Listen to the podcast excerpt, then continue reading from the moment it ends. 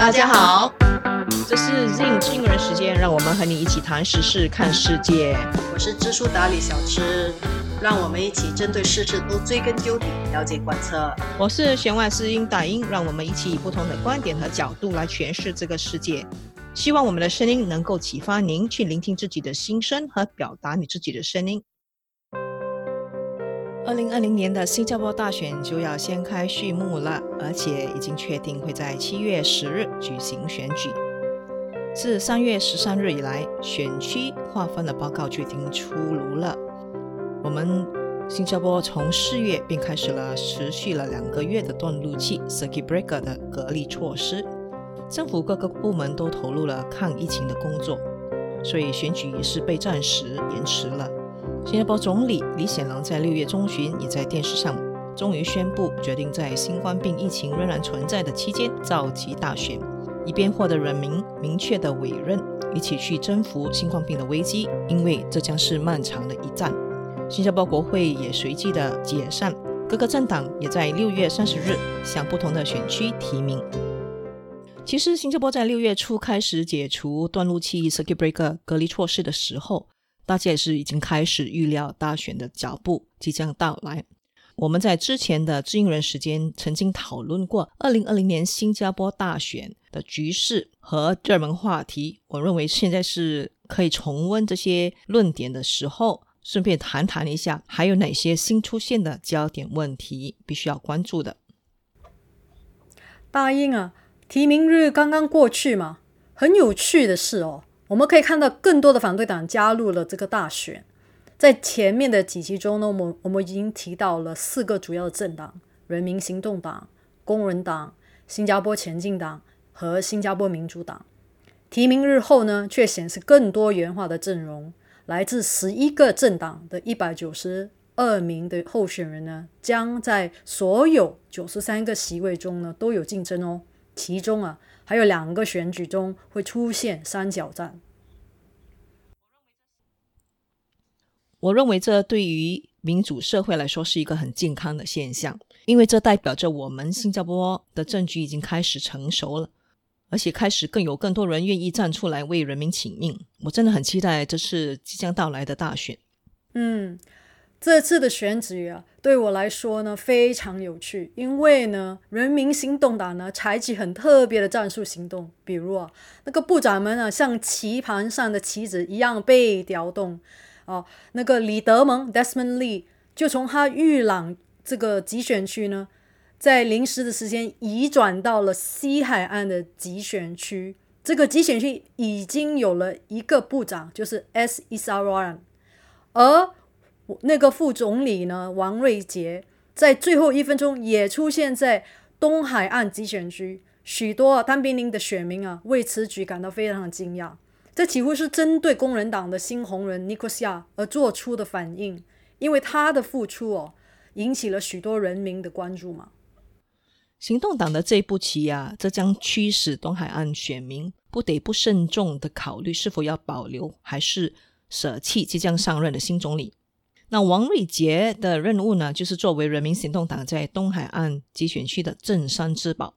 西海岸的选民也将不得不决定是否要给陈清木博士和他的前进党党员投票，还是保留现在两位已经在职的部长。人民行动党呢，还动用了吴志梦，他来建立新的盛港集选区，而且这个集选区受到工人党的后起之秀 James Lim 的密切关注。James Lim 是一位备受推崇的经济学家，他拥有世界银行和阿布达比金融管理局的背景，而且在最近的电视辩论当中，他的表现是不凡的。而这个 Josephine Teo 呢，也将从 B 山大包邮集选区的 Marymount 部分呢移出哦，到 Jalan p a s a 的集选区呢去转行，因为 Marymount 现在变成了单选区。所以呢，这对他来说几乎是一个安全的一步。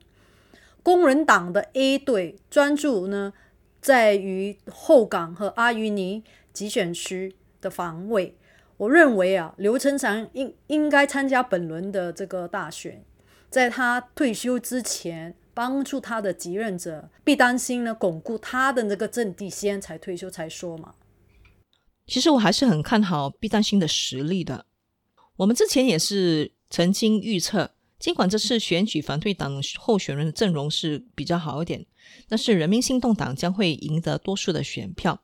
我认为阵容应该是多元化，人民行动党我们就有更多的女性的候选人，那包括一位女将军，还有一名直升机的飞行员。工党、工人党和前进党也有女将出场哦。嗯，很高兴看到这样的现象，但今年也很特别哦。我们见证了一些非常资深的老将出围退休。我国第二位总理资政吴作栋宣布了退出了政坛，不参加本届大选。他结束了长达四十四年的从政生涯，在国会服务时间最长二十九年哦。的反对党议员、工人党前秘书长刘成江也宣布不参选，引发了各界的讨论。工人党的领袖刘成强，他在接任党魁之后，领导工人党转型，在国会扮演着相对理性、务实的角色，他也得到一些执政党一定的程度的尊重。此外呢，他也为工人党引进了新血。也正因为如此了，工人党才能够在二零一一年大选中历史性的赢得了一个集选区。然后呢，另外一个受瞩目的老将呢，就是搞定先生许文远部长隐退政坛嘛。他是新加坡基础建设统筹部长兼交通部长嘛。他也曾担任了执政的人民行动党的主席，在零五年呢，成功的解决了。NKF 的丑闻事件，后来呢，又在认为基础县市统筹等部长去解决全国地铁服务的延误的事件。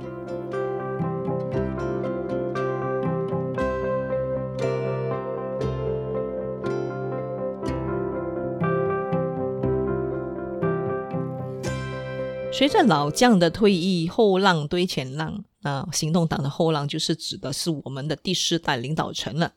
他们最近也引起了越来越多的关注。有一些政治观察家就表示，这次大选实际上是第四代领导层在经过过去十年被培养成为接班人，这是他们被全民公决的时机。人民行动党在二零一八年一次的内部竞赛之后，他们在十六名成员的第四代领导层中，选择了现任的副总理兼财政部长王瑞杰。为其行列中的领导人，啊就代表说他将会成为下一任的总理。现年六十八岁的李显龙总理也将在即将举行的大选后的某个时间，将权力移交给他的继任者。这将是他最后一次参加选举哦。嗯，行动党的第四代团队呢，就包括十六位年龄层在于四十三至五十九岁之间的 PAP 的领导人。他们近年来的曝光率呢相当高。人民行动党的部长为自己的表现辩护，甚至甚至有推却对他们处理外劳宿舍感染的批评，因为他们的疏忽啊，这些拥挤的宿舍都被大规模的感染的病例占了新加坡病例的大部分。目前呢，我们已经有超过四万四千个病例了。网上引人注目的批评就说了，人民行动党对抗新冠病疫情的处理方式不当。因为他们组建了部长级的工作组，而不是组建一支能够更了解新冠病原体如何感染和伤害人民和社区的医疗专业人员。这次呢，副总理王立杰也是有担任了顾问。那从一开始，行动党的目标似乎是想利用工作团队作为第四代领导人，去赢得新加坡信任的政治平台。他们抗疫情的方法根本就是重蹈二零零三年 SARS 爆发时候的经历。也许执政党热切的希望利用这个危机来表明，这新的一代的领导人不但有能力应对危机管理的挑战，同时也能够保持经济的稳定发展。这个本来是一个非常好的平台，让他们表现的。但是也有人哦去批评啊，比如新加坡记者 P.M.Party，他就在这个南华早报呢有一篇的。严厉的评论新加坡的这个这一群的呃新第四第四代的领导人呢，是否真的足够了解他们的人民哦？他们在一些强制执行居家隔离的努力中呢，政策的制定已经变得非常被动了起来。决策呢，每隔几天又更新的变得被很，所以被被人家感觉呢，他们在领导这个过程呢，是处于在比较被动的情况，而不是非常有果断性的这样子的领导。然后随着部长们呢不明确的模糊的信息啊，转弯抹角的言论呢，让人民觉得有很没有安全感。几乎每天的报纸头条都显示他们在管理方面的混乱，也显示政府试图控制新冠病疫情的措手不及，他们的无助。其实新加坡人一向都是很信任政府的，我们解决疫情的方式最初是令人欣慰的，因为在首例。病例在武汉出现以后，我们就很迅速的采取行动，而且任命了两名部长，每天举行新闻发布会，每天向公众发布受影响人数的最新消息。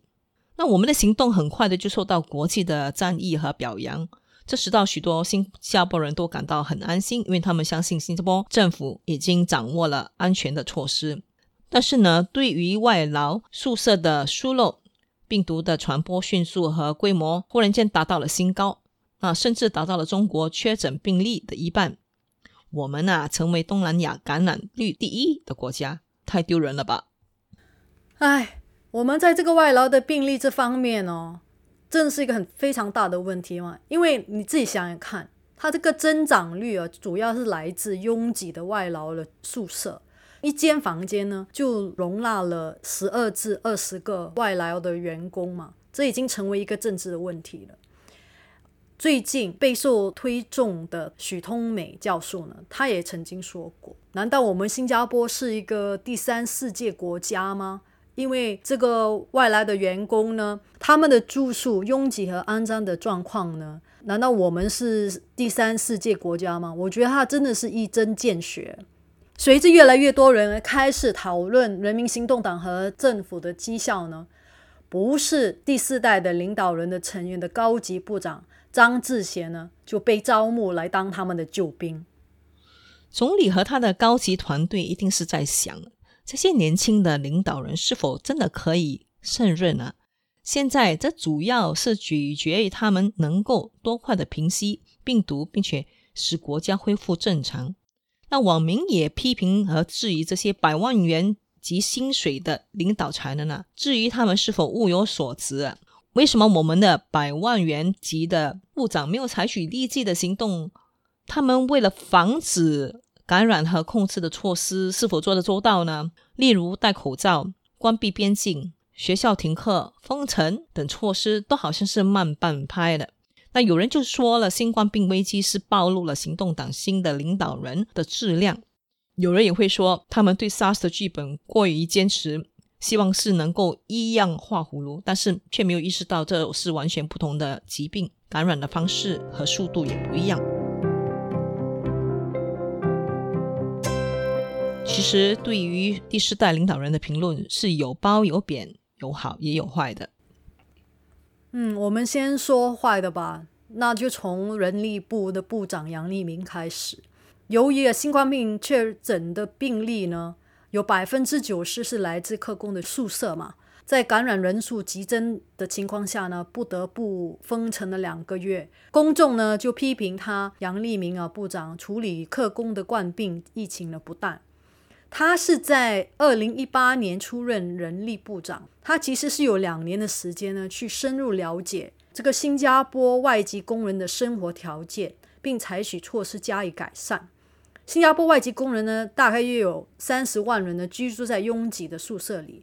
从二零二零年呢二月开始，在第一个客工被证实感染新冠病疫情后呢，杨立明呢其实有去巡视一间客工的宿舍。今年四月呢，宿舍呢就出现了一个感染群，他足够有两个月的时间去处理冠病，但是他没有。然后呢，他最近呢，在他的声明里，他还说过了一句话：“我还没有遇到一个客工要求道歉。”这种看似傲慢的态度呢，已成为网络的魔语，甚至有请愿书呢在网上流传，要求他辞职。另外一个被大家讨论的呢，就是陈振声部长嘛。他在二月份的时候呢，他在新加坡中华总商会去解释处理口罩的策略。有关录音呢流出，他也指责抢购者呢是自私的傻瓜。那个录音呢流出之后呢，就引起了新加坡人的不满，强烈的反感。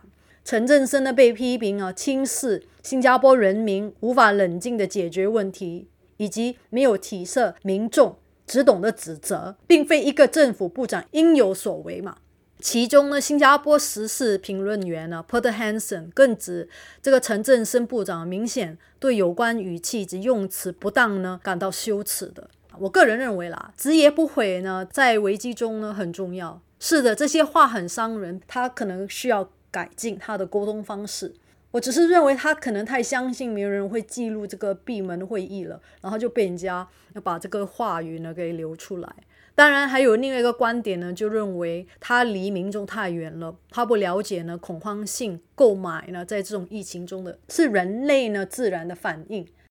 那也有一些领导呢受到赞扬嘛。其中一位呢，就是国家发展部长呢，王寻才呢，就是备受看好的一名四 G 的领导人。他在应对危机方面的表现呢，已经获得了许多新加坡人的注意，甚至啊，通常很关键的网民都会称呼他比其他团队成员更好的一个领导人。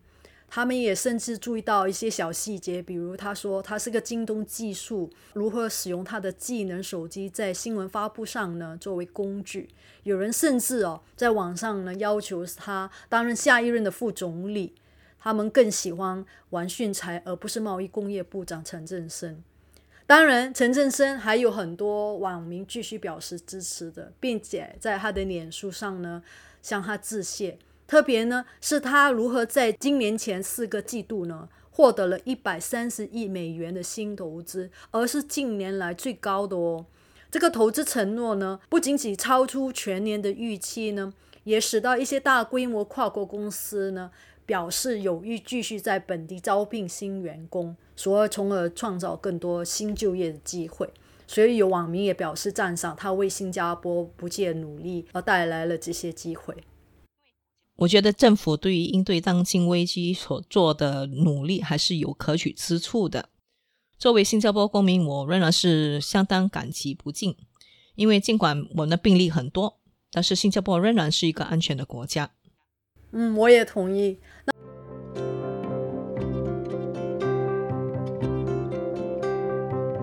实际上呢，最近网上呢有个很热门也很荒唐的建议，但是大家也听听一下吧。他们劝呢选民呢不要投票给王瑞杰哦，把他去投票给尼克夏，意思他们呢成为下一任的总理。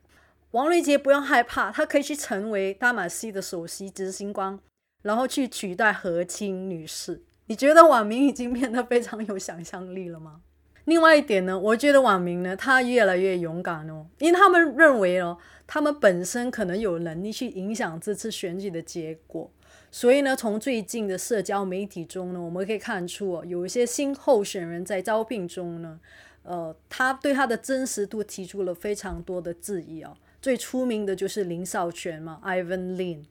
Ivan Lin 呢，林少全呢，因为他过去的行为举止呢有点高傲，所以主要是在工作或担任国民服务指挥官方面的举止呢，哦，被人家批评嘛。然后最近他也推出了选举，这是非常引人注目的，因为他起初呢发表声明呢，指称这些指控呢根本毫无根据嘛，并且下定决心呢去继续任职，如果他被当选的话。可是，在几小时后呢，就宣布他已经退出选举，所以他非常 dramatic。新加坡人对新候选人的敏感度已经提高了，尤其是他们通过集选区的制度。跟在老将的身后，直接进入国会。例如刚刚退出的 Ivan Lim，他原本是副总理他们的团队。那除了 Ivan Lim 以外，其他的行动党新面孔也出现了被指控状况。其中一个最著名的就是黄玲玲啊，这位四十八岁的候选人，他将参加红帽桥集选区的竞选。他将会很顺利的随着总理李显龙的直通车直接进入国会。但是呢，他被指控提出虚假的阅历。人民行动党一向都是以招募最优秀、最聪明的人才为荣，但是现在出现这样的状况，人们是否会对人民行动党的判断和甄选过程提出更深一层的质疑？我觉得新加坡的集选区制度好像不大公平，候选人嘛，应该凭实力说话嘛，对不对？另外一个人民行动党候选人呢？双黄王卫忠呢，他也在二零一八年国庆阅兵演习中呢担任的司令嘛，然后对他的姓氏的变更和扔掉食物呢，呃这些不同的事情，呃陷入网民的争议哦。在这种说法接连出现的情况下呢，那个人民行动党的李显龙就站出来赶快说了，他警告呢大家不要对候选人呢用。互联网进行审判，因为这样的说法呢，分散了选举的真正的问题。哦，并补充说，如果什么都没有呢，呃，人民行动党呢将会支持他们的候选人。那就我个人而言哦，我对人民行动党和网民的回应呢，其实并不感到非常的惊讶。毕竟呢，党派他们当然会必须去帮他的候选人。不过呢，我觉得人民呢这样子的一个回应呢，其实是非常好的一件事情，因为他们会担心呢这个政治领导力的完质量跟完整性，然后这个整个过程要让人家感觉是公平，然后它的不仅仅公平公正呢，而且是有质量，然后使到我们国家的发展会更加的有利。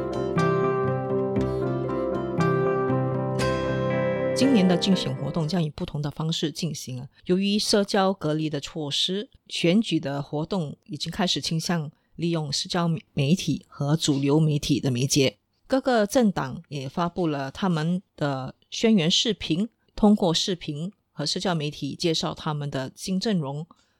社交媒体在选举期间起着至关重要的作用，它可以让信息很迅速的传播。那些视频的剪辑也是很容易被传送，就像是我妈妈在她的 WhatsApp 都常常收到这些视频。对，所以呢，呃，大家都开始关注啊，在新传媒频道呢会推出的选举的政治广播，因为每位候选人呢就会获得三分钟的广播时间，并且可以选择四种官方语言中任何一种呢去进行这个广播，这是选举。的一次性的安排，但是呢，让网民很恼火的事件呢，就是当局呢希望反对党啊在广播前四十八小时之前哦提交他的剧本，所以呢网网上呢就有一万两千的签名的请愿书呢，要求 IMDA 停止这样类似的程序，因为好像是对了人民执政的人民行动党呢提供非常好的好处嘛。然后他们就开始就澄清说，其实如果你参加这个投票的政党呢，候选人呢，可以再进行在线的竞选活动，包括集会，呃，不必事先向当局呢提交这个剧本的。但是，呃，如果你有至少六名的候选人的政党，如果你有任何的政治广播剧本呢，你还是要被呃提交，以确保他们适合在国家的电视台去播出。啊，根据政治分析家的说法，竞选这个限制呢，将对反对党不利，因为他不能依靠主流的媒体呢与选民建立这个联系嘛。在以前的选举中呢，反反对党的集会呢是吸引了大批的群众，并表现出很多热烈的支持。另外一点呢，我觉得有趣的就是。我们刚才不是有谈到了吗？主要政党呢，其实在七月一日开始呢，在英语和中文电视呢也进行了现场辩论。首场呢，英语政党电视辩论中呢，人民行动党的代表呢，竟然不是一个第四代的领导人哦，而是呃韦文医生现任的新加坡外交部长。网友说呢，其实最表现最优秀的，而是。工人党的新候选人林志伟先生 James Lim，工人党的这个新选民呢林志伟呢，他说人民行动党对如何使社会前进的最佳想法呢，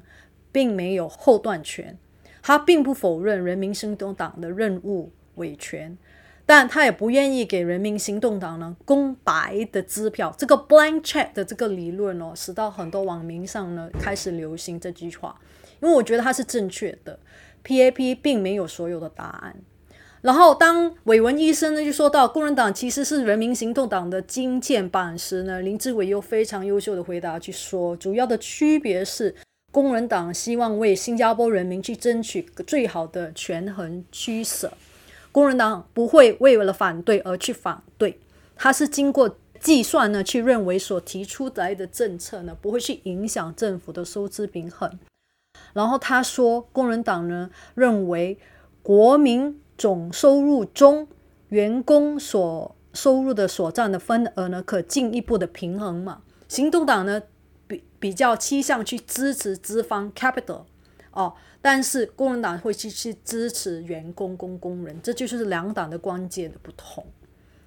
然后在这个华语电视辩论中呢，啊，人民行动党的代表呢是教育部长王义康，哇，他的表现非常出色。他向他前进党的西海岸的集选区的候选人梁文文辉呢，就指出呢，他其实该党呢，呃，有关严控引进外来人才、支持中小企业，啊，不同的今天的这个议题中呢，都以人民行动党的政策非常类似哦，所以他去质疑前进党，你到底究竟有什么政党与行动党是对立的？那梁文辉呢就回应了，它最大的差异呢就在就业问题。政府呢否认外来人才会压缩本地人的工作机会，而前进党认为呢应该更加的严厉去控制这个外来劳工的力。哦，此外呢，前进党认为政府对公积金的管理呢应该多有一些公积金的补贴，因为他们认为公积金是国民的钱，他应有更大的自由度去提出这样的钱。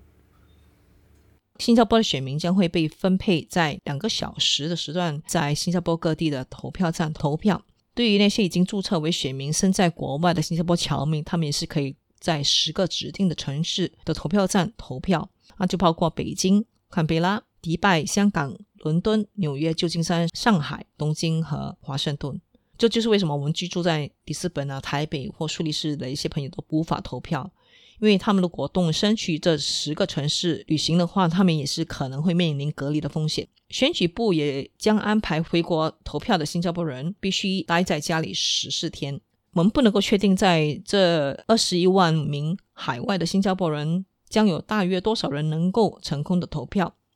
但是如果我们可以在线申请护照更新，为什么我不能够允许在线投票呢？根据过去几年的选举，我们可以预期新加坡的选民的投票率将会在百分之九十三到百分之九十五之间。嗯，说到这个投票，整个选举的这个形式哦，另外一点呢，就大家也认为呢，其实人民行动党呢，为了这个选举，当然已经有充分的准准备嘛。然后他呃，比如这个呃，行动党秘书长李显龙总理呢。他发表了该党的竞选的政纲，并寻求新加坡选民的权利委托。然后整个过程呢，让人家感觉到哦，呃，整个过程是非常到位的。比如，比如怎么说呢？网民就评论嘛。这次的大流行哦，其实是给人民行动党向民众去提供免费的资金啦，然后呃经济危机失业等等的机会，使得新加坡选民呢就觉得别无选择，一定要去投给人民行动党。另外一点呢，就整个过程从六月中旬呢，你就收到第一个现金的经济 payment，然后到了六月二十号呢，啊王立才就开始他的这个广播的演讲。到了二十四号，国会就被解散了，就熟识到每个政党呢只有一个星期去准备这个大选，然后六月三十号呢就是提名日，所以呢网民就评论对这个整个过程感觉到有点不公平。然后另外一点呢就是呃人民行动党的这个 Idrani Raja 呢，他甚至表示你根本不需去投票反对党。因为有被提名的议员的 system 计划，可以确保反对党在国会上的声音，是听起来就摆明不让别的政党拥有席位嘛。所以网民觉得好像这整个 PAP 的这个战术的过程呢，是有点的不堪哦。今年的反对党看来是来势汹汹啊！我觉得今年的阵容相当不错，其中前进党和工人党的口号也是很贴切。工人党倡导人民名字的投票，他们也尝试稀释选民对于他们的投票会被追究的误解。他们的选举口号是 “Make your vote count”，就是你的每一票都是很重要的。前进党的李显阳先生就说：“你不需要投票支持人民行动党来证明自己是忠实的新加坡人。”他说的也没错，最终人们需要的是透明、诚实的父母官。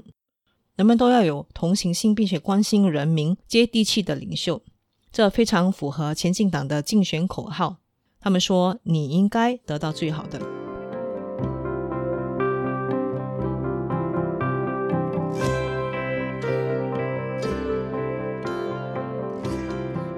它的物质是越建越小，而且质地也是越来越差。嗯啊，那么价钱是越来越高。他的他的那个啊利息是跟银行一一一样的，这是很不公平的。对啊，所以他们是怎样都要把他们的 cash 的，一定要拿现金出来的。嗯，这对他们是很不公平，因为他们全部是出刚刚出来做工而已。在我们前几集中呢，呃，我们已经谈到了新加坡关注的问题嘛。刚才有提到了其中一点就是外籍人的涌入，另外一个就是年龄主义，哦。国人也怀疑，呃，只有长久居民地位的新移民的真实的归属感。另外一点呢，就是新加坡也没有最低的工资的制度，导致低收入工人呢会得不到好的保护。最大的痛点呢，当然是生活成本的上升，所以就提到了比较争议性的部长级的百万美元的薪水。另外一个民意话题呢，就是跟退休公积金有关的。新加坡人的根本问题就是觉得自己无法去控制自己的钱。然后最近也几个月呢，中呢也有人对塔马西首席呃执行官的薪水以及要求我们实际上的储备金呢透明化提出了很多的疑问。最大的问题呢，其实是透明度嘛。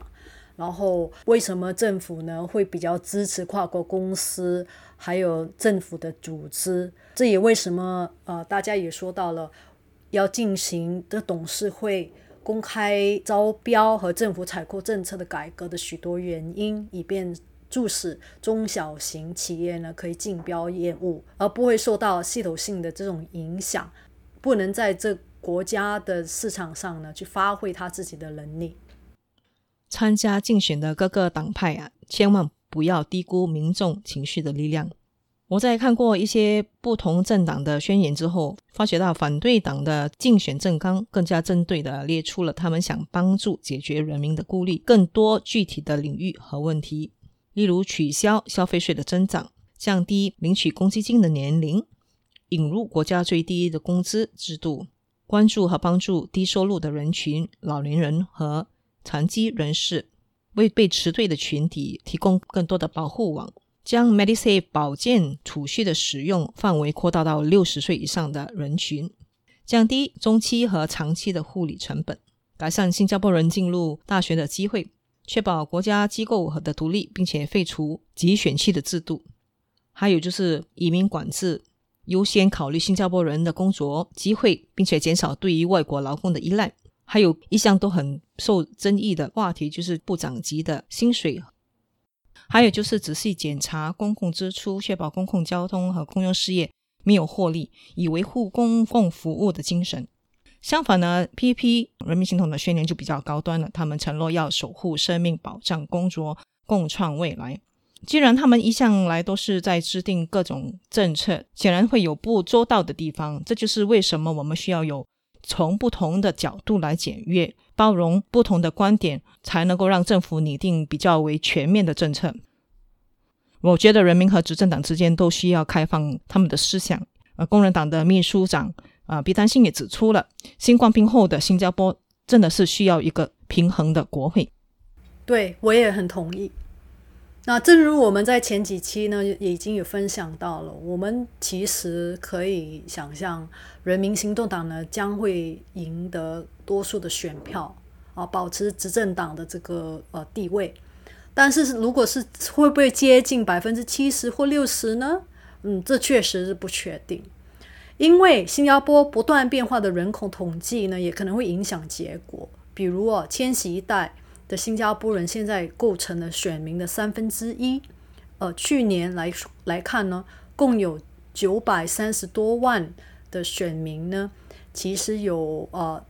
至二十至三十九岁的公民，这些年轻的选民啊。他们对于一些话题，比如气候变化、少数人权利和国家的贫富差距之类的社会问题的重视，